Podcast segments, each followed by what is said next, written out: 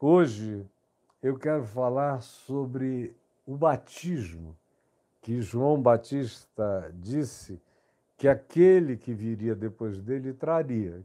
Obviamente, ele está falando de Jesus, e que o batismo de Jesus tinha uma transcendência e peculiaridades, singularidades que transcendiam em muito o batismo do próprio João. E é isso que ele diz aqui em Mateus e diz nos evangelhos sinóticos, inclusive em João. No verso 11 do capítulo 3, ele diz: Eu, João, vos batizo com água para arrependimento. Foi o que a gente vem falando, veio falando, é, todas esses, essas duas semanas sobre João e o significado do batismo para arrependimento, entre tantas outras coisas que foram tratadas.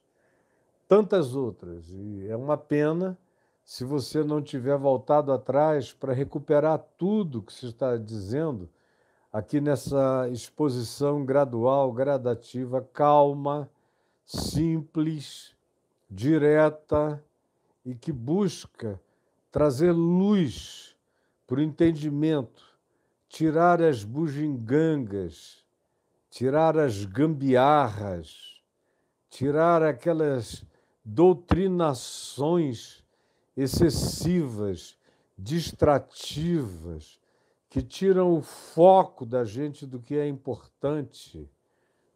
Tem muita gente para quem, eu repeti isso várias vezes, arrependimento, segundo o cristianismo, segundo a religião, segundo a instituição denominacional, segundo as tradições e segundo as doutrinações desenvolvidas em cada grupo particular, arrependimento significa coisas muito diferentes. E arrependimento, na realidade, na maioria das vezes, não é um conceito, não é um conteúdo, não é algo que vem de dentro para fora, que brota no ser.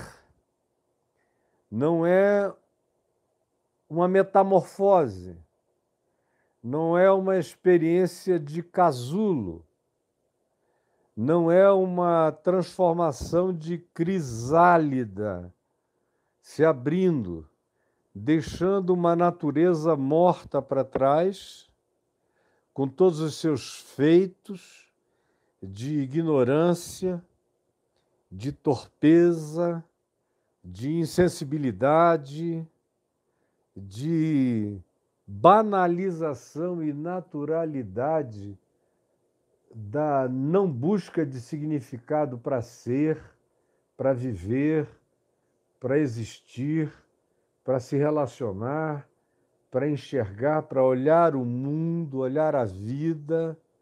Para a maioria das pessoas, não tem nada a ver com isso. Para a maioria, arrependimento é um rito. É um rito. A gente passa por um rito e o batismo é a simbolização desse rito que a gente passou. É como uma senha de acesso a entrada num determinado grupo. Em alguns lugares, o batismo é a senha congregacional. Você pode, inclusive, dizer que crê em Jesus de todo o seu coração, mas para a maioria das pessoas e das igrejas, isso não tem um valor que coloque, introjete enxerte você com toda a graça e com toda a plenitude no corpo de Cristo. Não. Se você disser eu crio em Jesus de todo o meu coração, as pessoas vão dizer: ah, que, que legal. Agora falta o batismo, e aí, dependendo do lugar, falta um monte de coisas também. Você tem que ticar um monte de coisas que você não é, nunca foi, não está fazendo e se compromete a não fazer. E aí, se você nunca foi, fica mais fácil. Se você já foi, mas se compromete a não fazer, é, você pode ser batizado se o seu compromisso for veemente, for público, for declarado, for confessado, e você com a boca confessar todas as maldades passadas e também com a boca tomar todos os compromissos de fidelidade futura, aí você pode ser batizado. Se você chegar dizendo que certas coisas você nunca fez, você nunca delinquiu, você nunca cometeu erros morais ou éticos, nem violou etiquetas sociais, você nunca fumou cigarro, muito menos maconha.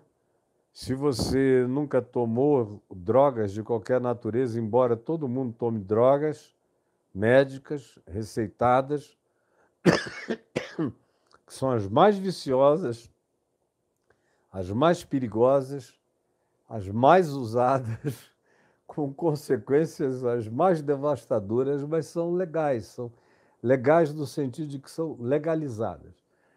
Então, eu nunca dancei, nunca fumei, não gosto de me divertir, nunca tomei nenhuma droga não oficial, não legalizada e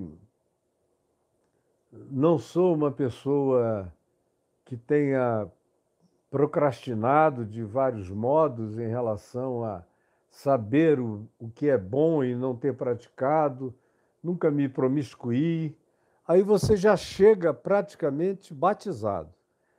Aí tem só que dizer que promete que fará tudo o que o nosso mestre mandar. E andar o mais próximo possível dos olhos que vigiam em nome de Deus na congregação.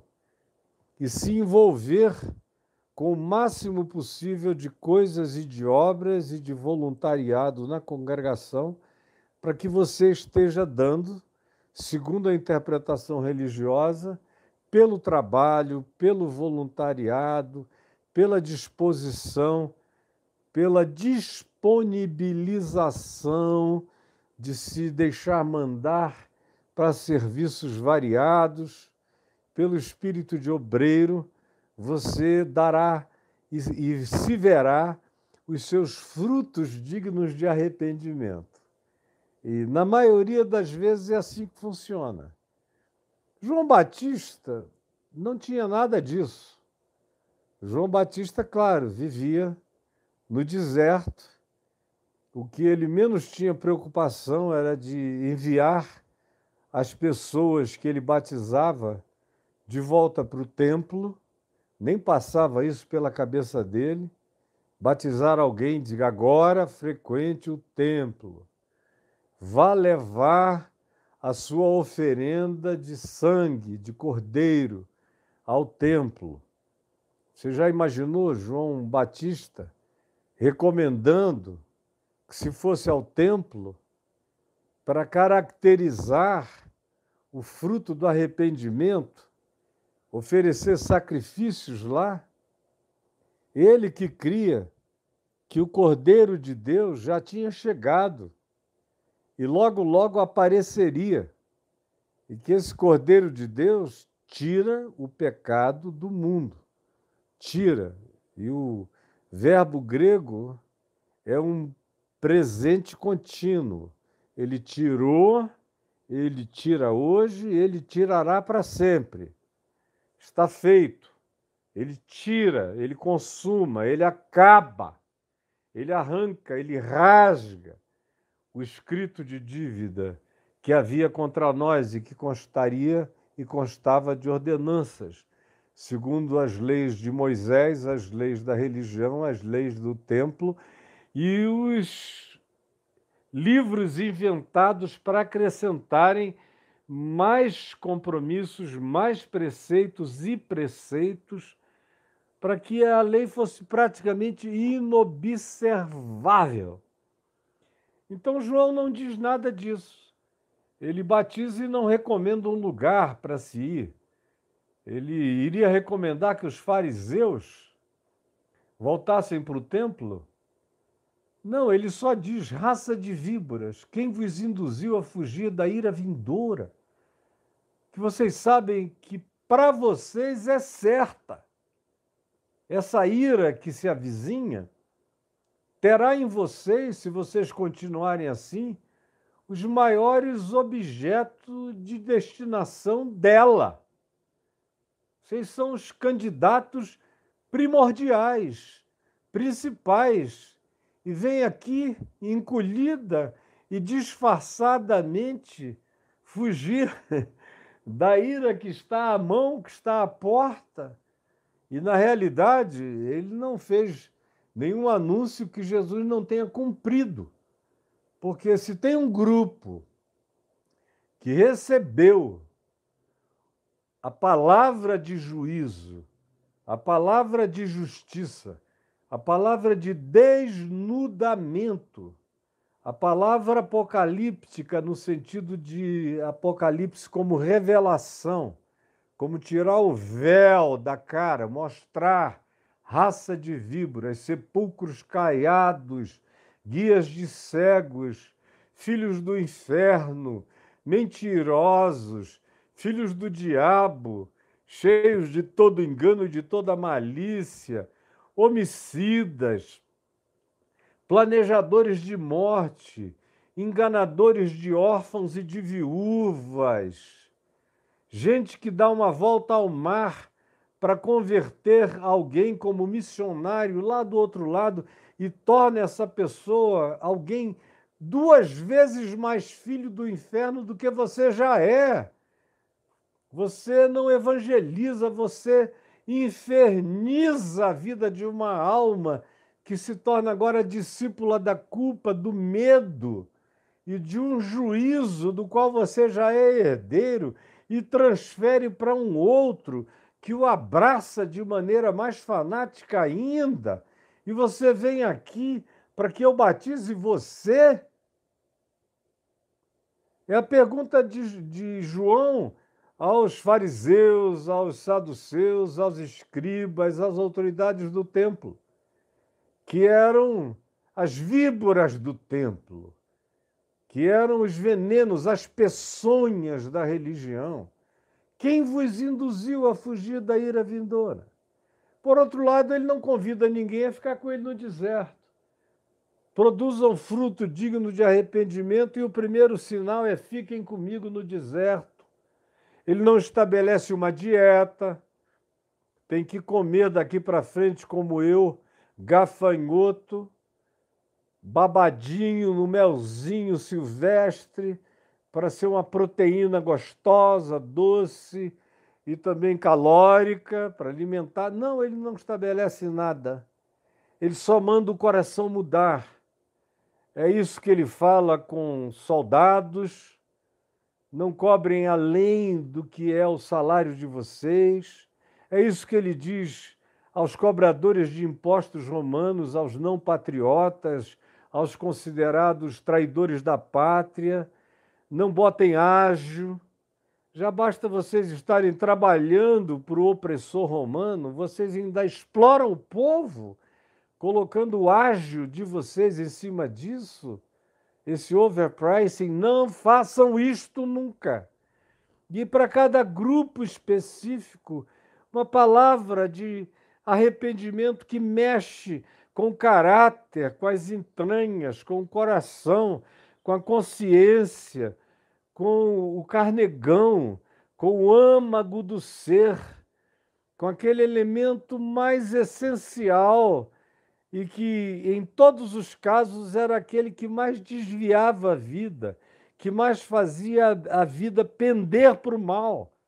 Esse era o fruto do arrependimento, era uma mudança que vinha do coração porque Jesus viria diagnosticar posteriormente que é do coração, como ele diz em Marcos 7, que procedem os maus desígnios, como os adultérios, as prostituições, as luxúrias, as lascívias, a, a vida alterada de consciência em estado de embriaguez, de loucura, de devaneio, de superficialidade buscada de culto ao não pensar, ao oquidão, ao vazio, ao não ser, com aquele medo de sentir, de se emocionar, de se humanizar.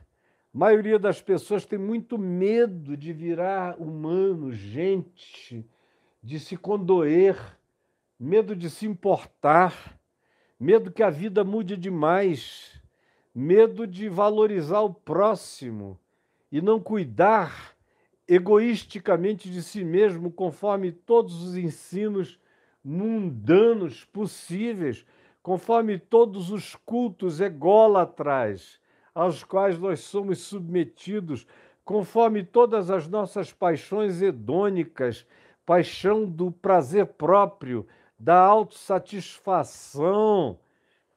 Pessoas têm medo desse tipo de transformação, que é aquela que impede, que acaba com o fluxo venenoso desse rio de morte, dessas fontes da morte que brotam do nosso ser, estancam isso e mudam a fonte. Não é mais uma fonte que ora produz água salobra ou água amarga e às vezes água boa, potável e doce. Não, sem nem mais nenhuma alteração. A mudança da fonte tem que acontecer, como disse Tiago, o irmão de Jesus. Porventura, vocês vão ser dessas fontes de quem brota o que é doce e o que é amargoso?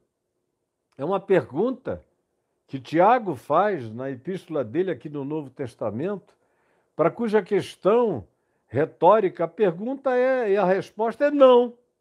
Não é assim.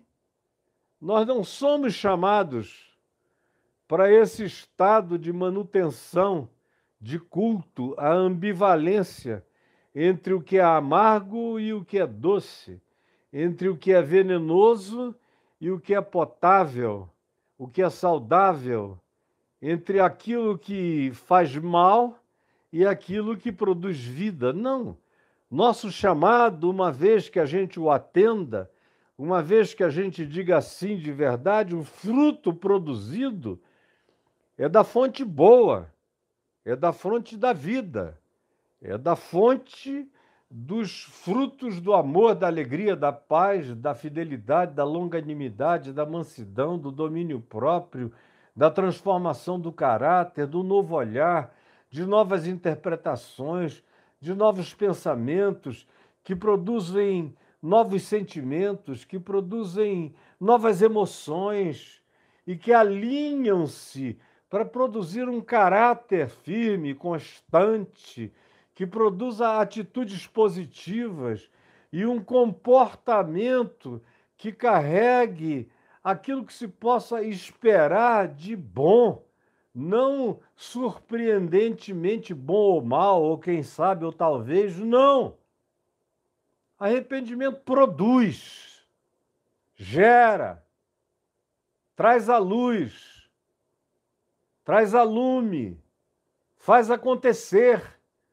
Um arrependimento que não faz essas coisas acontecerem, não aconteceu. Foi, como eu já repeti, vou falar agora pela quarta vez, é como Pedro diz: a porca lavada voltando à lama e o cão que tomou banho se revolvendo no vômito. Nesse caso, o batismo é só um banho, é só uma aguinha. Ele não é aquilo que deveria ser.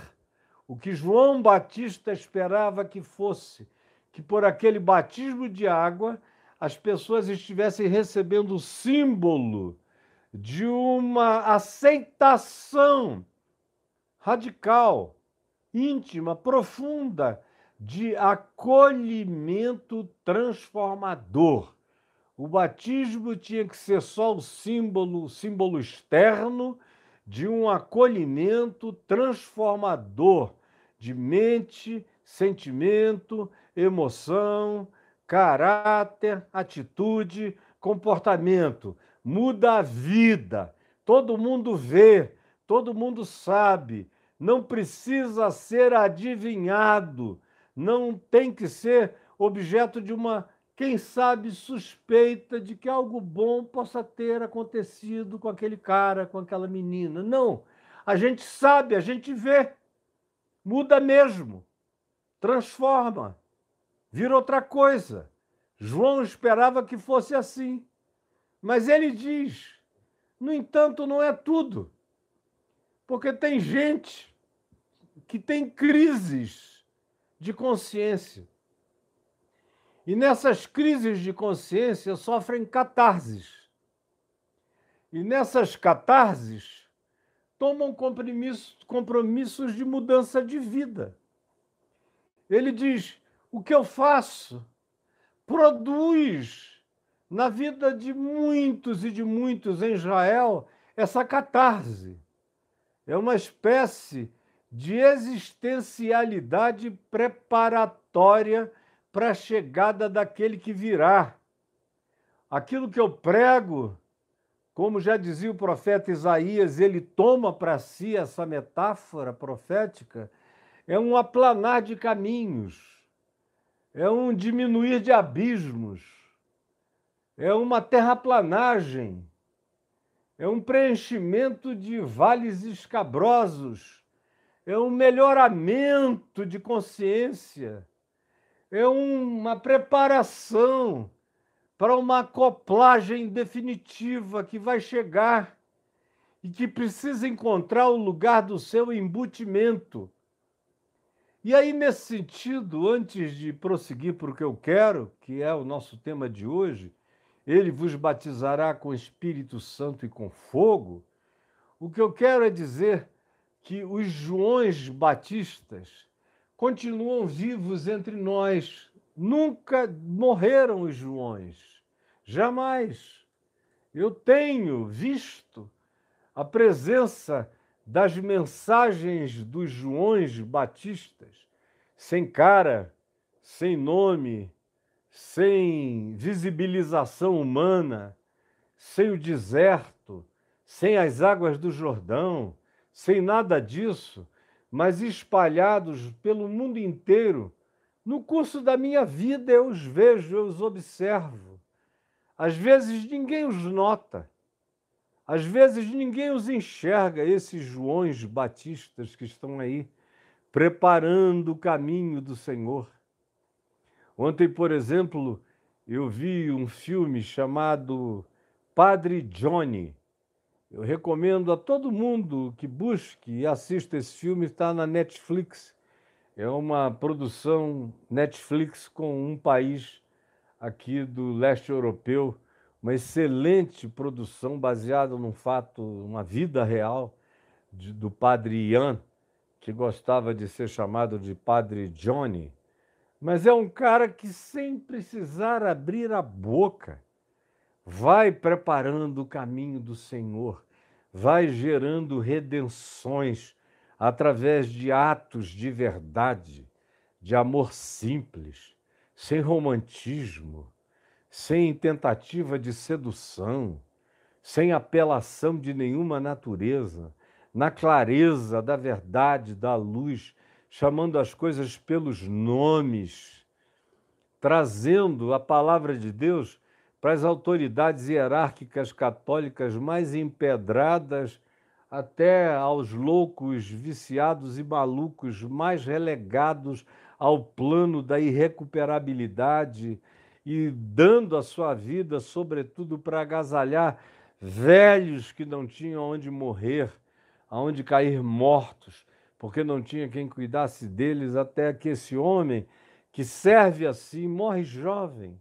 jovem, jovem, no início dos 40 anos, de um câncer no cérebro. Morreu com um problema na cabeça, o que me lembrou também João Batista, que morreu porque cortaram-lhe a cabeça. E esse padre Johnny está aí, é um João. Esse ainda é explícito, porque um padre cristão do Evangelho que sabe profundamente quem é Jesus.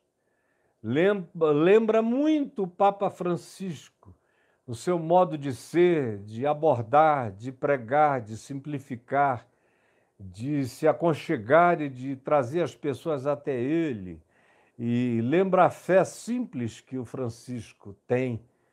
Pois bem, o mundo está cheio de João Batista, preparando o caminho do Senhor. Eu me lembro de uma menina que eu batizei na igreja presbiteriana Betânia há muitos anos, há cerca de 43, 44 anos, uma moça bonita, filha de uma senhora da igreja, que eu acho que nem viva mais está, e que frequentou a igreja algumas vezes, ela gostava de me ouvir e de buscar aconselhamento comigo. E eu me lembro que num desses primeiros aconselhamentos, eu perguntei a ela quem tinha aberto o desejo, o apetite, o interesse, aquela fome que eu notava que ela tinha pelo Evangelho, de onde vinha. Aí eu perguntei se tinha sido da mãe dela, que quando ela viajara para a Europa, a mãe não era ainda alguém que se dizia convertido ao Evangelho, não frequentava ainda também as reuniões da Igreja Betânia, não tinha sido batizada por mim lá, nem nada. Perguntei quem foi, como foi. Aí ela falou: Ah, foi na missa do Galo, no Vaticano, há dois natais atrás. Eu estava morando já há algum tempo na Itália e me deu uma vontade uma saudade de eu não sei o quê. E eu fui à missa do Galo, era o Papa João Paulo II que estava ministrando. E quando chegou aquela hora do meia-noite, com os sinos badalandos, ele começou a falar sobre abrir o coração para a visitação de Cristo. De repente, eu senti que eu podia ser uma manjedoura. Ele não falou mais nada, mas aquelas vozes profundas foram entrando em mim. Você pode ser uma manjedoura para Cristo deitar e nascer. Eu comecei a chorar no meio do Vaticano, sozinha. Decidi voltar para casa. Cheguei em casa, minha mãe estava convertida e disse: Você precisa ouvir um jovem pastor que vai encantar a sua vida com a palavra de Jesus. E eu vim te ouvir, e aquilo que tinha começado lá no Vaticano, um João Batista, o Papa João Paulo II, na missa do Galo, veio, e quando eu cheguei aqui, que eu ouvi esse evangelho, rasgado, lacerado, explícito, declarado com toda a veemência, paixão e amor. Meu coração queimou, ardeu, se incendiou, se abrasou, se consumiu. É por isso que eu pedi para ser batizada, porque tudo já está feito dentro de mim.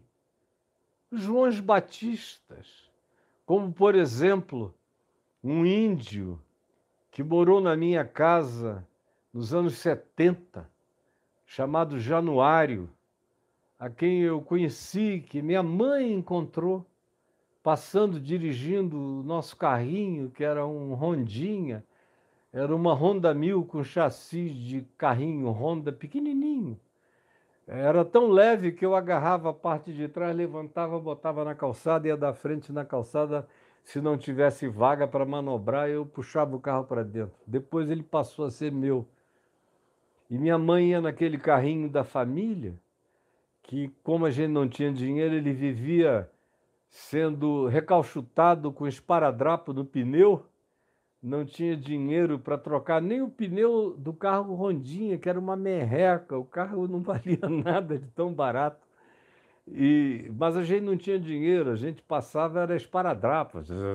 Papai enrolava para esparadrapo no carro. Ela ia no carrinho, olhou para o lado direito, tinha um homem com a cabeça entre as pernas, cobrindo a cabeça e ela viu que o homem estava desolado, ela já era uma mulher de uns 48 anos por aí, e é 48, 47, eu tinha 20, e ela parou, saiu do carro, foi lá, chamou o homem, e olhou, viu que ele era um índio que tinha recebido roupas de hospital, estava com uma roupa branca, que certamente era um uniforme de hospital, ele não tinha outra roupa para vestir.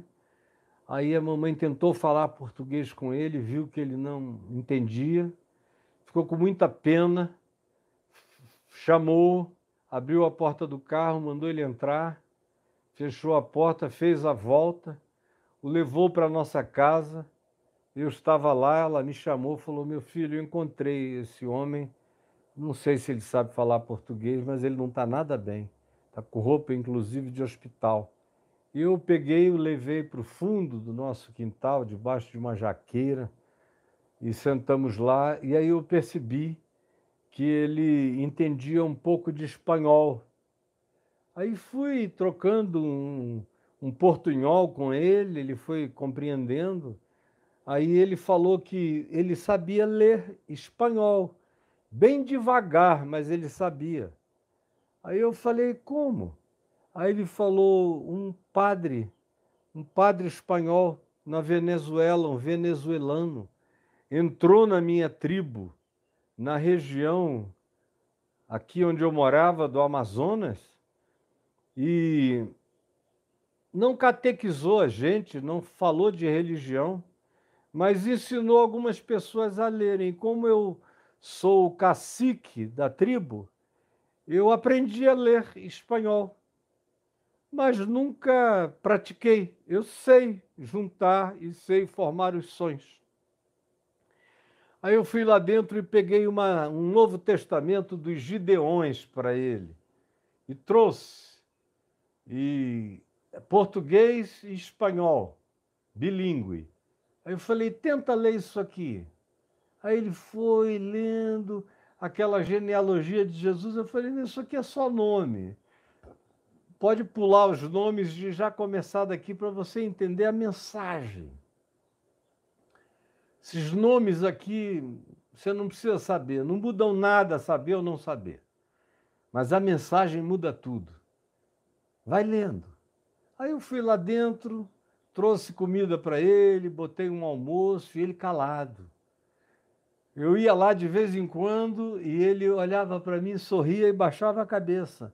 Não queria nem conversar comigo, atolou-se no texto bem devagar. Página por, por página, um trabalho de joalheiro, catando minúcias. Aí foi, chegou a noite, nós o pusemos num lugar um apartamentinho que tinha nos fundos da nossa casa, lá no fundo do quintal, e ele ficou lá. E eu vi que a luz ficou acesa até tarde, depois ele apagou. No dia seguinte ele já amanheceu. Quando eu saí de casa, ele já estava sentado desde madrugada, embaixo da jaqueira, lendo. Aí eu fui ver, ele já tinha andado seis, sete, oito, dez páginas de Mateus no máximo, mas suficientes. Aí, surpreendentemente, o homem chegou para mim e falou: É batismo que chama? Batismo? Eu falei: É batismo. Ele falou: Eu posso? Isso tudo no portunhol dele. Aí eu falei: Pode. Aí ele falou: Eu quero. Eu falei: Então, nós vamos te batizar. Continua lendo. E ele continuou lendo mais uns dias. Eu tive que fazer uma viagem de pregação. Quando eu voltei, uma semana, dez dias depois, papai estava impressionado. Disse: Meu filho, para a gente conversar com o Januário, a gente tem que interromper, porque ele não para de ler, não para. Ele já está chegando aí no final do Evangelho de Mateus, está ansioso para você chegar para que nós o batizemos num culto público da igreja.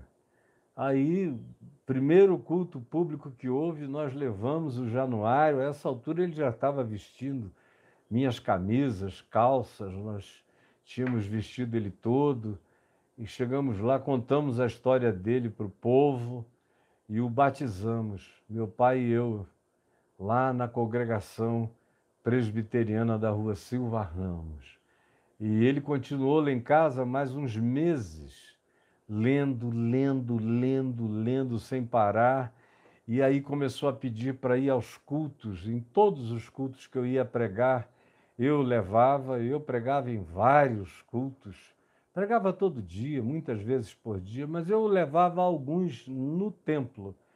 E nos de fora eu poupava, deixava ele ficar lendo. Até que eu me recordo que eu fui a Portugal e fiquei um bom pedaço do ano todo, daquele ano, em Portugal. E quando eu voltei, ele já não estava lá, ele tinha retornado à sua tribo. E eu por sua vez, em Portugal e rodando a Europa toda, bem novinho, de mochila, com a Alda, a Rose e o Zeca, meus cunhados, e muitos países da Europa, e abri uma igreja em Sintra, na casa do meu sogro, que está lá até o dia de hoje, carregando o apelido de Primeira Igreja Batista de Sintra, não tinha nenhuma igreja cristã evangélica naquele tempo em Sintra, nos anos 70. E eu voltei, Januário já tinha ido para sua tribo, me deu uma grande saudade.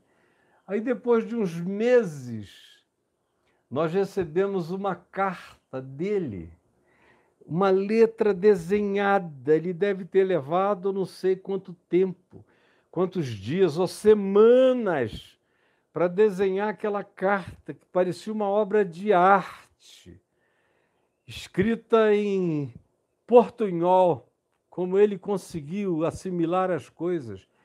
E para resumir a carta, ele dizia que chegou bem e que anunciou a boa nova. Assim mesmo, anunciei a boa nova para os meus.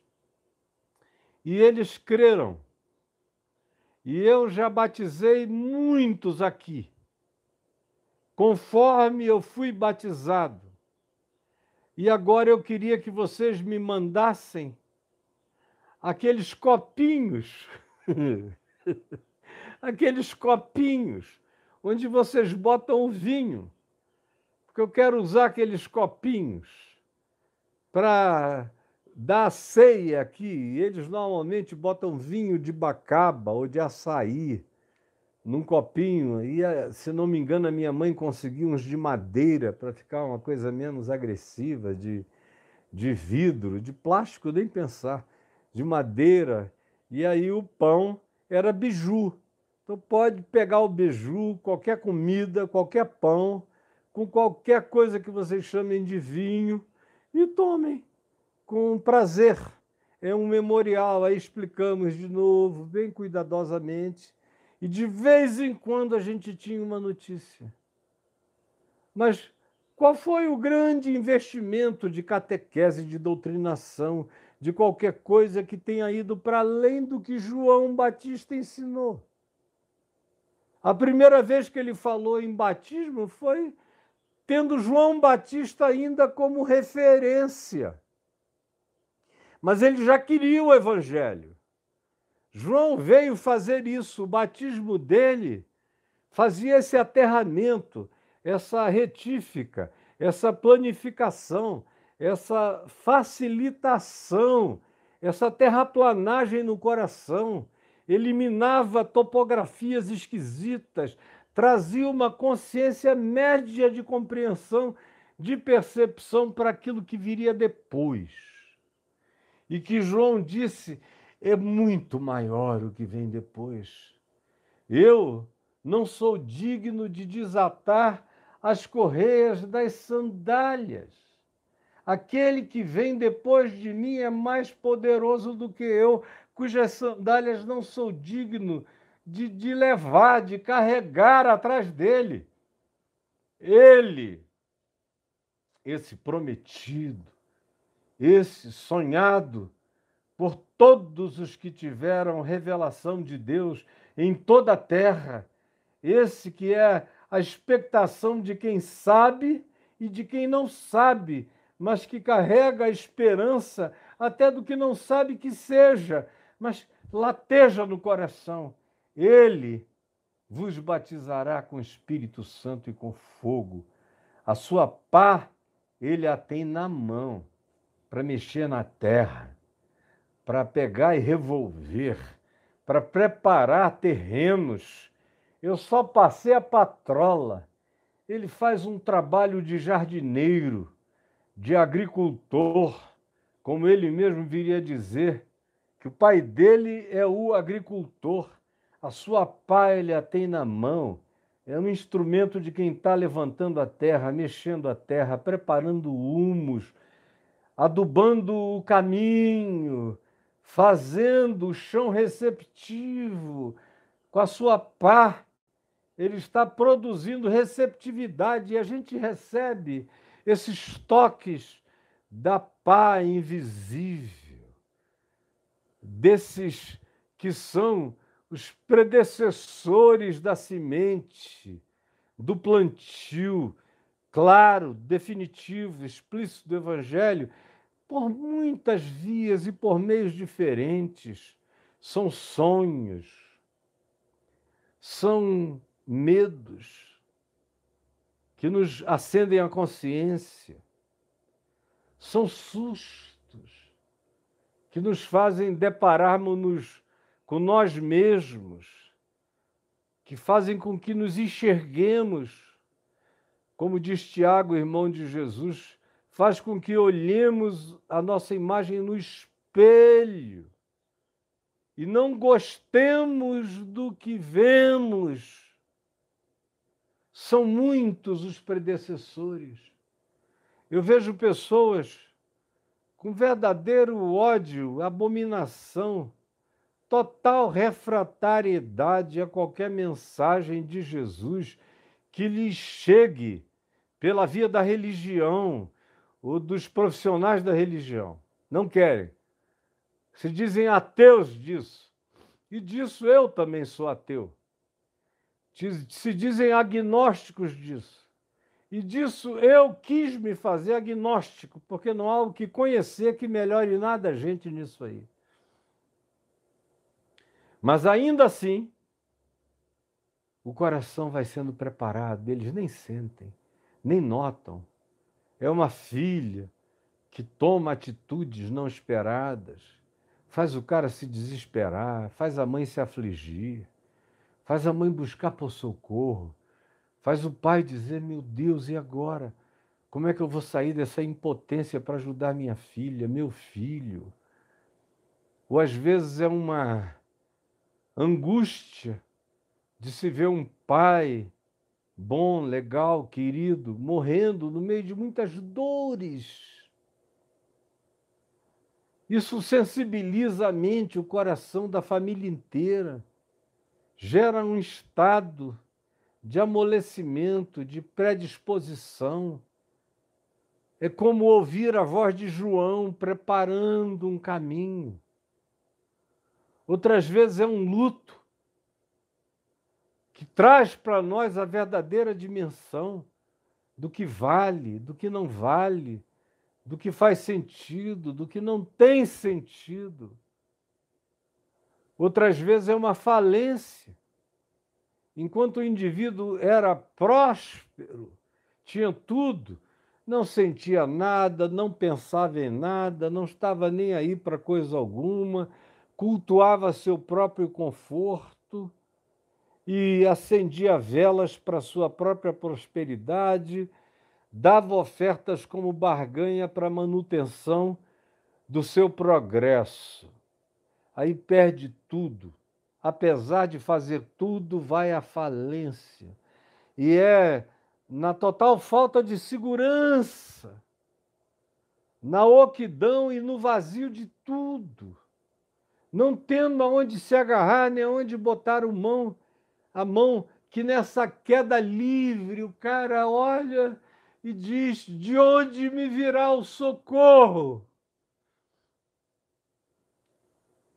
Eu tenho visto muita gente encontrar Deus durante a queda, na direção aparentemente do abismo. O cara vai se transmutando transformoseando, vai deixando a desfiguração para entrar sem notar num estado inicial de transfiguração, sem ter ouvido nada, como diz o Salmo 19.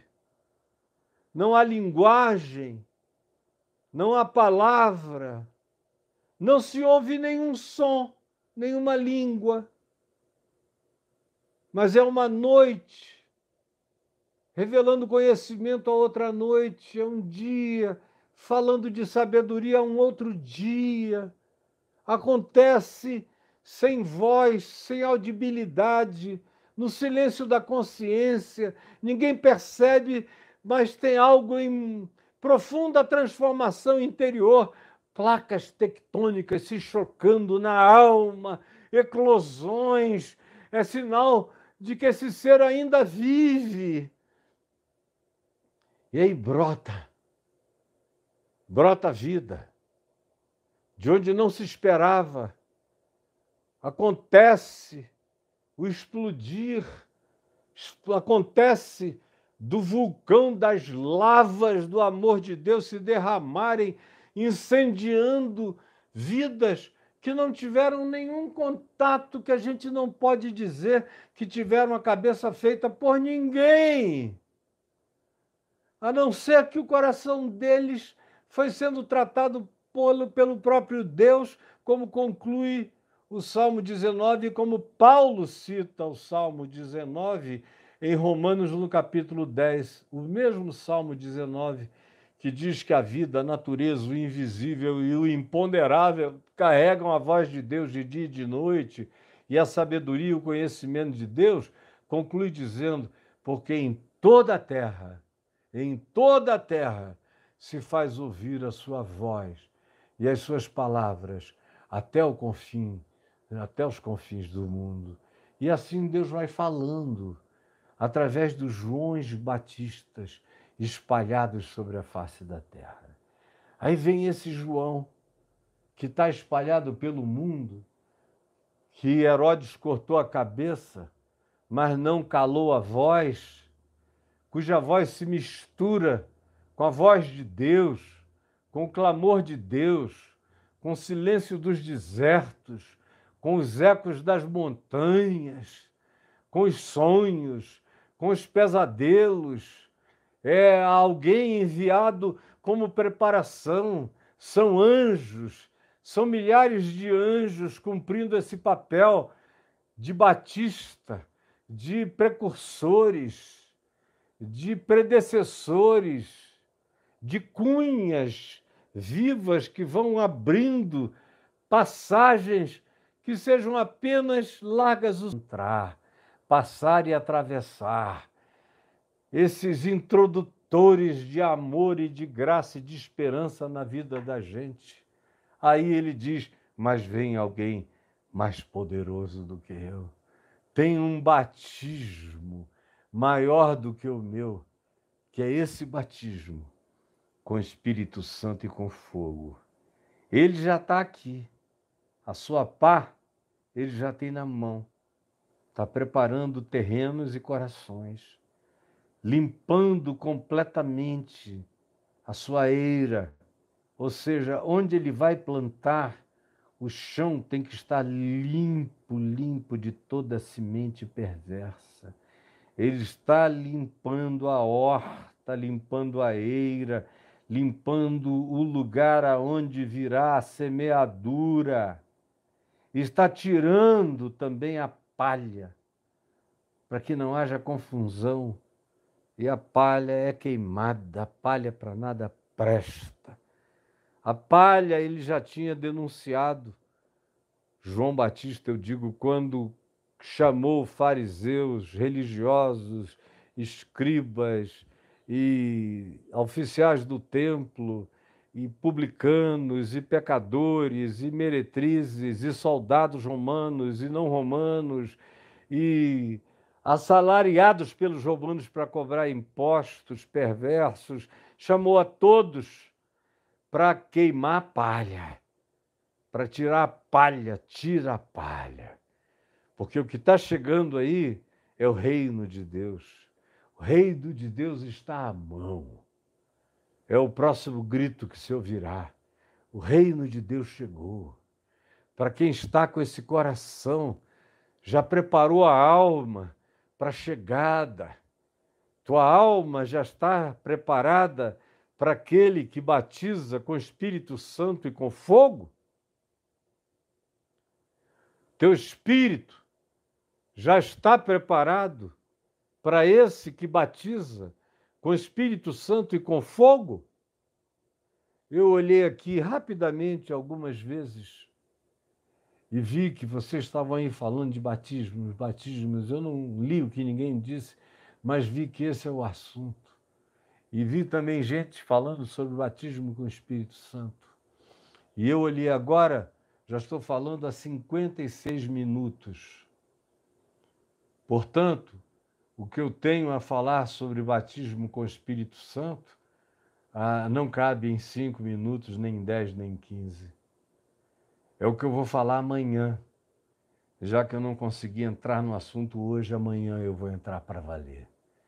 Hoje, eu quero só perguntar de você o seguinte: o seu coração é como uma terra limpa a pá, a pá do Evangelho de Cristo já revolveu a terra?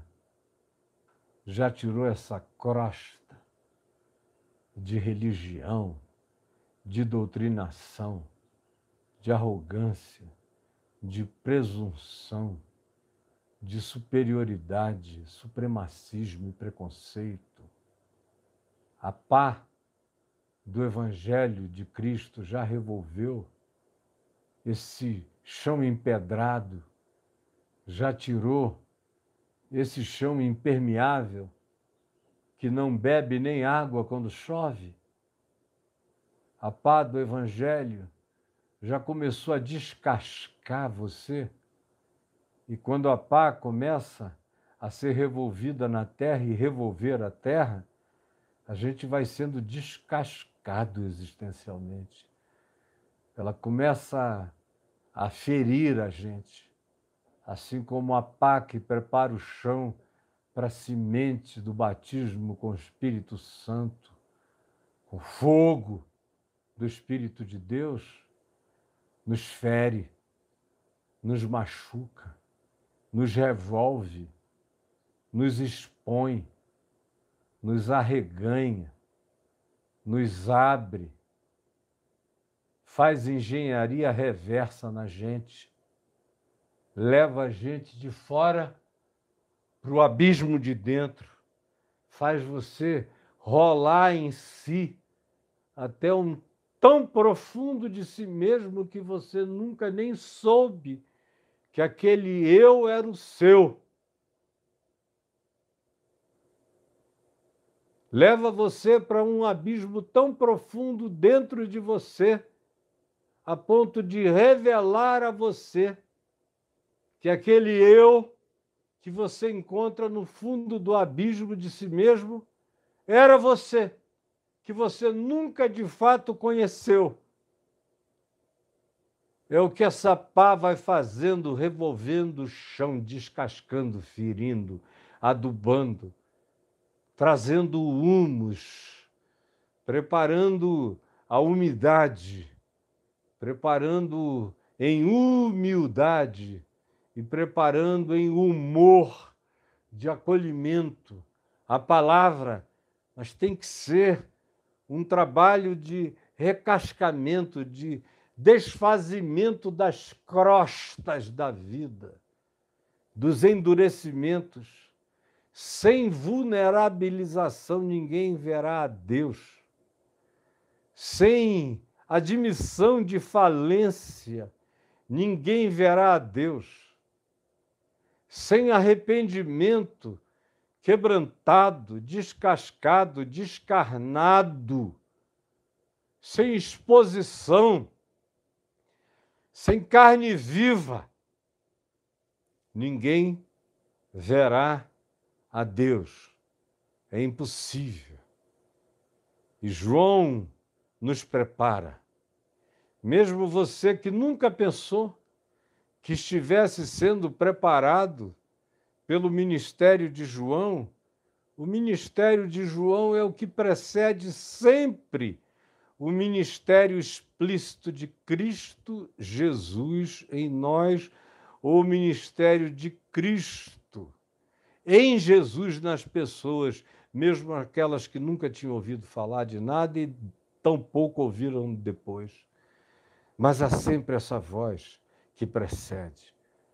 Eis que a sua palavra é ouvida até os confins da terra. Como disse no proto-evangelho da profecia de Malaquias, capítulo 1, versículos 10, 11, 12, você diz e ouve o Senhor dizer: porque em toda a terra é queimado incenso ao meu nome, o meu nome é louvado entre todas as etnias dos povos em todas as nações, é grande o meu nome. Aqueles que fizeram parte de civilizações que existiram e desapareceram. Você está pensando que não houve Joões que passaram por lá? Sempre houve aqueles que prepararam caminhos, sabendo ou não sabendo. João Batista era só um privilegiado que sabia que ele era a voz do que clamava no deserto. Mas houve tantas vozes que clamaram no deserto muito antes de João, desde a fundação da civilização humana, da consciência humana, houve vozes clamando no deserto. Não é por aí. Olhe o caminho, presta atenção. Não escolhe essa vereda, é abismo, é morte. Quanta gente, quantas mães, quantos pais, quantos avós quantos amigos, às vezes até inimigos, nos falaram a verdade, que pensavam que era contra nós, mas que acabou nos salvando. Isso é a soberania de Deus, propalada por tantos e crida por tão poucos. A verdadeira soberania de Deus, que não precisa de homens, eu estou olhando daqui, estou vendo as árvores ali ao fundo, balançando pelo vento. Se eu abrisse a porta do meu gabinete, eu iria ouvir o desse vento que, como Jesus disse, sopra onde quer. Sopra onde quer. Aonde quer. Aonde quer. Não é aonde você está, onde a igreja determina, onde a religião diz, aonde tem alguém que pode ser uma testemunha que levanta uma bandeira, não. Jesus disse: não. O vento sopra aonde quer. Para quem quer. Ouves a sua voz. Não sabes nem que voz é essa. Não sabes nem que voz é essa. Eu vou nos lugares aonde as pessoas me recebem já me preparando, dizem, olha, eu te admiro pra caramba, mas eu quero dizer uma coisa, eu sou ateu. Aí eu digo, ai, que legal. Aí o cara, como que legal? Eu digo, não, um dia você vai entender por que eu estou dizendo que legal. Mas é ateu de verdade ou é só aqueles ateus de Araque? Porque se for de Araque, eu retiro o que eu disse. Agora, se for de verdade, eu digo que legal. Que legal. É melhor ser um bom ateu do que um crente cretino, canalha, safado, mentiroso, hipócrita, maldizente, arrogante, perdido, filho do inferno, arrotando salvação podre na cara dos outros. Pelo menos o ateu, no dia que ouve a voz, mesmo que não saiba de onde vem, nem para onde vai, diz, eu ouvi alguma coisa. Cara, aconteceu uma coisa, você nunca ouviu isso? De um amigo, de uma amiga, que chega para você e diz: Eu não sei o que foi, eu tive um sonho que mexeu comigo, eu não sei o que, que eu vou fazer, eu ainda estou meditando aquilo. Você conhece alguém que entenda de sonhos? De vez em quando alguém é trazido a mim por causa de um sonho. Uma pessoa que nunca tinha sabido de nada, não queria saber de coisa alguma. Mas Jesus disse: o vento, que é o espírito, se rua, o pneuma, o sopro, sopra aonde quer. Agora as árvores pararam. Veio uma calmaria. Tem uma brisa lenta passando lá. Mas ainda agora soprou um vento intenso. E é uma árvore enorme. Ela deve ter uns, uns 25 a 30 metros de altura, bem grande, copa enorme. Estava toda balançada, folhas vivas. Agora, eu sei que o vento veio daquele lado, porque ela estava soprando para lá. Não sei de onde virá o próximo. Não sabia de onde viria. Não sei de onde voltará. Não sei para onde foi, que circunvalação ele fez. Ninguém sabe. Mas tem um que sabe. E é esse que não está nem um pouco preocupado, porque ele sabe que a sua voz se faz ouvir por toda a terra e as suas palavras até aos confins do mundo. Então pare com arrogância e ao invés de ficar enchendo o saco das pessoas, seja um João Batista de oração, de intercessão. Você veja que João Batista não ficou nas ruas de Jerusalém. Talvez ele tenha ido para Jerusalém muito poucas vezes, apesar do pai dele ser sacerdote no templo. Ele já nasceu sabendo que o templo não era o lugar para um homem como ele. Ele era um profeta e o templo sempre matou os profetas. Praticamente todos os profetas do Velho Testamento viveram fora do templo não eram sacerdotes e eram perseguidos pela classe sacerdotal, pela classe religiosa.